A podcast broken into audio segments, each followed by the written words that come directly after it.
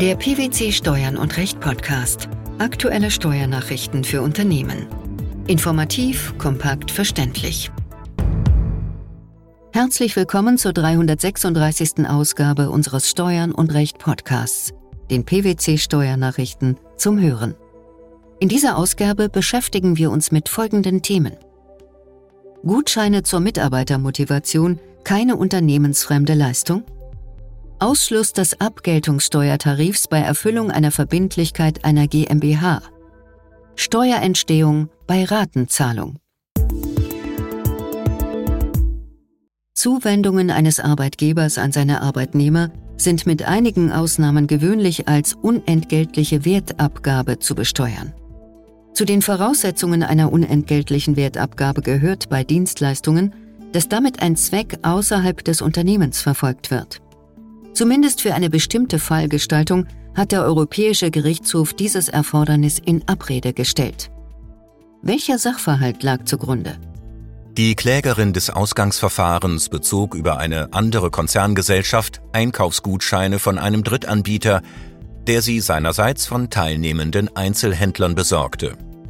Im Rahmen eines Motivationsprogramms gab die Klägerin diese Gutscheine kostenlos an ihre Mitarbeiter ab. Das Programm sah vor, dass jeder Mitarbeiter nach vorgegebenen Kriterien einen anderen Mitarbeiter für Leistungen vorschlagen konnte, die seiner Meinung nach Anerkennung und Belohnung verdienten. Als Prämien waren nach Maßgabe des darin vorgesehenen Staffelsystems neben den Gutscheinen auch Geldprämien und Anerkennungsurkunden vorgesehen. Ein Mitarbeiter, der einen Einkaufsgutschein einlösen wollte, musste dazu eine Website mit einer Liste von teilnehmenden Einzelhändlern aufsuchen. Dort konnte er einen Händler auswählen, bei dem er seinen Einkaufsgutschein einlösen konnte. Die Finanzverwaltung war der Auffassung, dass die Klägerin auf die Ausgabe dieses Gutscheins Ausgangssteuer hätte erklären müssen. Die Klägerin meinte dagegen, die Abgabe der Gutscheine sei keine unentgeltliche Wertabgabe. Das Motivationsprogramm stehe mit der Geschäftstätigkeit der Gesellschaft in Verbindung und der Vorteil, der sich daraus für die Mitarbeiter ergebe, sei zweitrangig.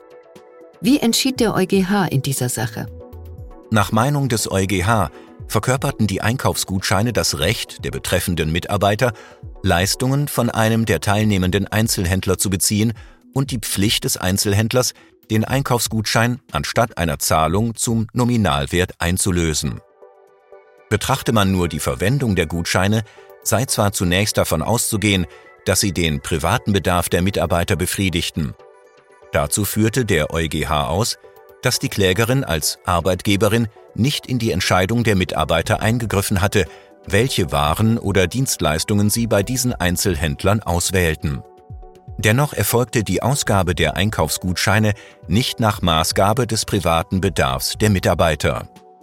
Wie begründete der EuGH diese Sichtweise? Die Europarichter begründeten, dass Mitarbeiter keine Zuteilung von Gutscheinen an sich selbst erreichen konnten. Die Vorschläge erfolgten auf Grundlage rein berufsbezogener Kriterien. Die Mitarbeiter konnten sich nicht selbst für eine Anerkennung vorschlagen. Die Ausgabe der Gutscheine erfolge ohne Vergütung oder Gegenleistung durch die Mitarbeiter. Sie verschaffe dem Unternehmen jedoch einen Vorteil in Form der Aussicht auf eine Steigerung seines Umsatzes aufgrund größerer Motivation und deshalb gesteigerter Leistung seiner Mitarbeiter. Daher erscheine der persönliche Vorteil der Mitarbeiter als untergeordnet gegenüber den Bedürfnissen des Unternehmens. Die damit verbundene Dienstleistung an den Mitarbeiter erfolge nicht für unternehmensfremde Zwecke.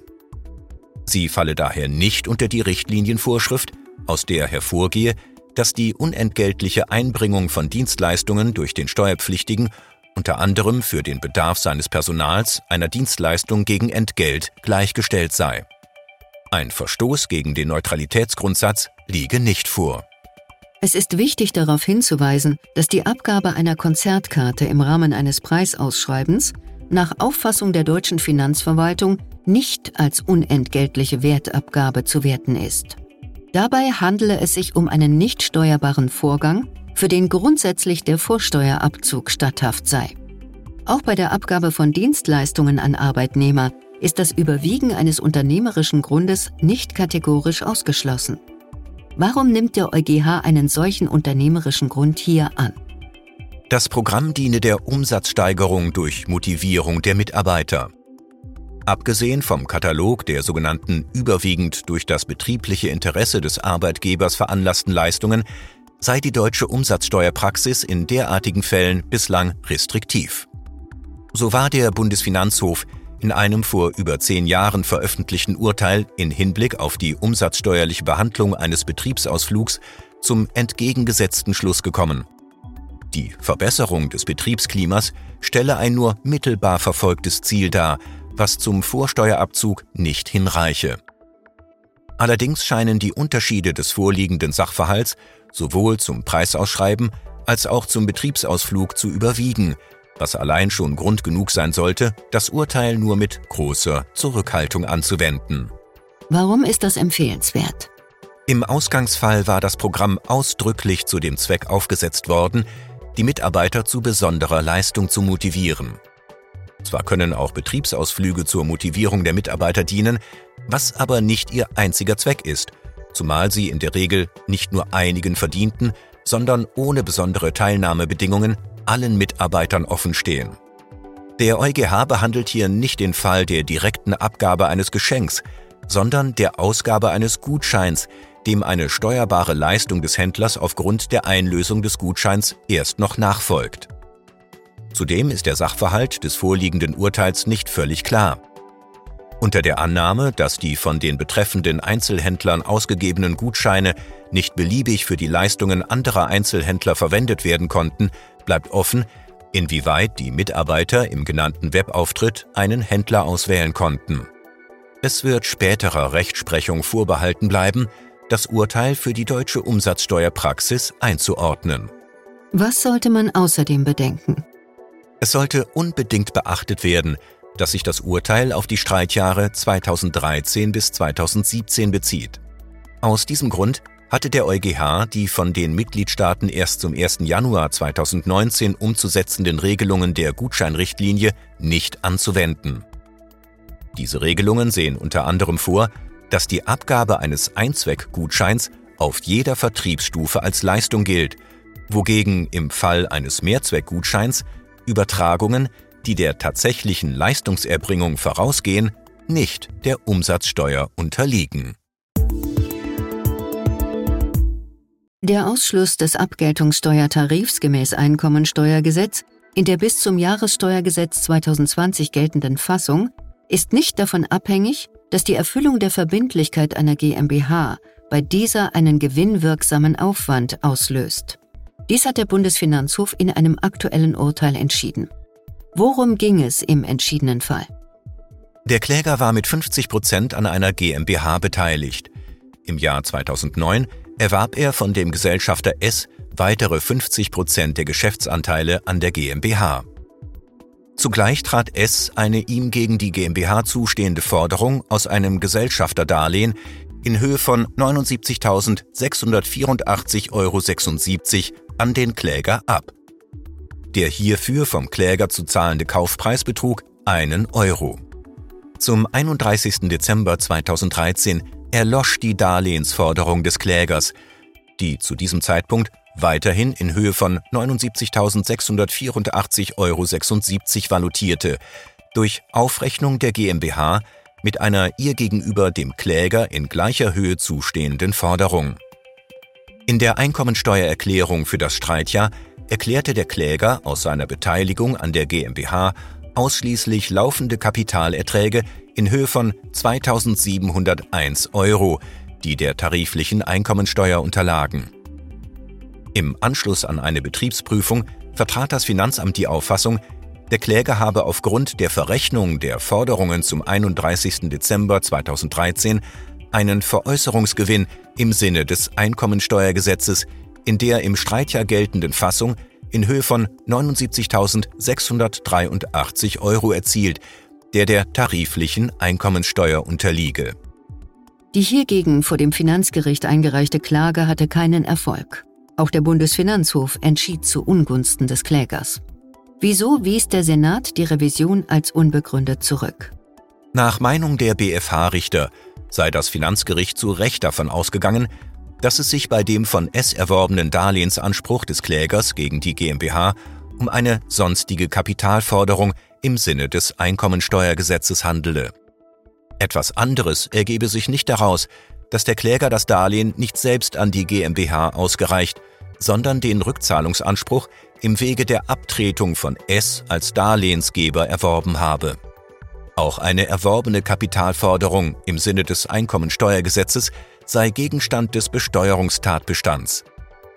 Die Aufrechnung des Schuldners der Kapitalforderung mit einer ihm gegen den Gläubiger zustehenden Gegenforderung führe, ebenso wie die tatsächliche Zahlung des geschuldeten Kapitalbetrags durch den Schuldner, zur zivilrechtlichen Erfüllung der Forderung und damit zu einer Rückzahlung.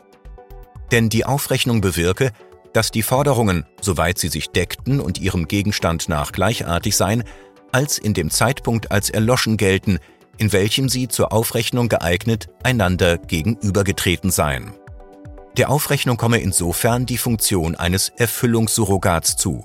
Sie stehe damit der Erfüllung durch Zahlung des geschuldeten Kapitalbetrags durch den Schuldner gleich. Warum macht es nach Aussage des obersten Finanzgerichts auch bei wirtschaftlicher Betrachtung keinen Unterschied, ob der Schuldner der Forderung den geschuldeten Kapitalbetrag an den Gläubiger zahle und dieser mit dem erhaltenen Betrag eine eigene Verbindlichkeit gegenüber dem Schuldner erfülle, oder ob der Schuldner, in Abkürzung des Zahlungswegs, unmittelbar mit seiner Forderung gegen diese Verbindlichkeit aufrechne. Es ist unerheblich, weil der Gläubiger im Falle einer Aufrechnung seine Forderung ebenfalls realisiere, da er in der Höhe, in der sich die Forderungen deckten, von einer eigenen Verbindlichkeit gegenüber dem Schuldner befreit werde. Nach Meinung der BFH-Richter ist das Finanzgericht auch zu Recht davon ausgegangen, dass die von dem Kläger erzielten Kapitalerträge der tariflichen Einkommensteuer unterliegen, da die Anwendung des gesonderten Tarifs ausgeschlossen ist. Wie begründeten die Richter diese Entscheidung abschließend? Die Kapitalerträge seien von einer Kapitalgesellschaft gezahlt worden, an der der Kläger im Streitjahr zu mindestens 10 Prozent beteiligt gewesen sei. Entgegen der Auffassung der Kläger sei die einschlägige Regelung im Einkommensteuergesetz auch nicht dahingehend teleologisch zu reduzieren, dass die Norm in den Fällen nicht zur Anwendung gelangt, in denen die Zahlung der Kapitalerträge durch eine Kapitalgesellschaft, an der der Steuerpflichtige zu mindestens 10 Prozent beteiligt sei, auf Ebene der Gesellschaft erfolgsneutral sei und daher nicht zu entsprechenden Anwendungen bei ihr führe. Das Bundesfinanzministerium setzt in einem Schreiben vom 14. Dezember 2022 die Rechtsprechung des Europäischen Gerichtshofs und des Bundesfinanzhofs zu Ratenzahlungen um und stellt klar, dass es sich dabei nicht um Teilleistungen handelt. Was führt die oberste Finanzbehörde hierzu aus? Nach Auffassung des Bundesfinanzministeriums ist die Steuerentstehung gemäß den einschlägigen Regelungen im Umsatzsteuergesetz nicht auf bereits fällige Entgeltansprüche beschränkt. Das bedeutet in der Praxis, dass es bei bereits erbrachten Leistungen auf eine nachgelagerte Ratenzahlung grundsätzlich nicht ankommt. Vielmehr entstehe die Steuer auf das gesamte Entgelt über alle Raten hinweg bereits bei Leistungserbringung. In diesem Fall liege keine Teilleistung vor, weil eine Teilleistung eine Leistung mit kontinuierlichem oder wiederkehrendem Charakter sei. Diese Rechtsfolge lässt sich nach dem Willen des Bundesfinanzministeriums auch nicht dadurch vermeiden, dass die Raten als vorübergehend uneinbringlich angesehen werden. Die Regelungen dieses Schreibens seien in allen offenen Fällen anzuwenden. Das Schreiben des Bundesfinanzministeriums geht zurück auf das EuGH-Urteil in der Rechtssache X Beteiligungsgesellschaft aus dem Jahr 2021. Worum ging es in dem Fall? Dort behandelte der EuGH eine Vermittlungsleistung über eine Grundstückslieferung, die, beginnend in dem auf die Leistungserbringung folgenden Jahr, in fünf jährlichen Raten zu zahlen war. Hier entschied der EuGH, dass Ratenzahlungen nicht im Sinne der Vorschrift zu aufeinanderfolgenden Abrechnungen oder Zahlungen Anlass geben. Das treffe nur auf Leistungen zu, die gerade ihrer Art nach eine Ratenzahlung rechtfertigten. Die Ratenzahlungen seien auch nicht bis zu ihrer Fälligkeit vorübergehend uneinbringlich. Es handele sich um eine Zahlungsmodalität, nicht um einen Zahlungsausfall. Der Bundesfinanzhof entschied in seinem Folgeurteil, in dem vom Bundesfinanzministerium jetzt im Umsatzsteueranwendungserlass festgeschriebenen Sinne. Worauf das Bundesfinanzministerium in seinem Schreiben nicht explizit eingeht, ist das Urteil Baumgarten Sports and More. Warum sollte man dieses Urteil dennoch beachten? Im genannten Urteil ließ der EuGH eine Anwendung des Artikels 64 Absatz 1 Mehrwertsteuersystemrichtlinie, also die Steuerentstehung nicht in vollständiger Höhe im Leistungszeitpunkt, sondern per gezahlter Rate, für einen Fall zu, in welchem ein Spielevermittler zusätzliches Entgelt pro Jahr der Vereinszugehörigkeit des Fußballprofis erhielt. Offenbar hatte dem EuGH die zusätzlich vereinbarte Bedingung des fortbestehenden Spielvertrags genügt, womit er wohl eine Art Dauerleistung annahm. Dieses Urteil ist durch die Entscheidung X Beteiligungsgesellschaft nicht aus der Welt. Es kann sich im Einzelfall lohnen zu hinterfragen, ob eine vermeintliche Ratenzahlung wirklich eine Ratenzahlung ist. Gutscheine zur Mitarbeitermotivation? Der Ausschluss des Abgeltungssteuertarifs bei Erfüllung einer Verbindlichkeit einer GmbH? Sowie die Steuerentstehung bei Ratenzahlung. Das waren die Themen der 336. Ausgabe unseres Steuern und Recht Podcasts, den PwC Steuernachrichten zum Hören. Wir freuen uns, dass Sie dabei waren und hoffen, dass Sie auch das nächste Mal wieder in die PwC Steuernachrichten reinhören. Steuerliche Beiträge zum Nachlesen finden Sie in der Zwischenzeit unter blogs.pwc.de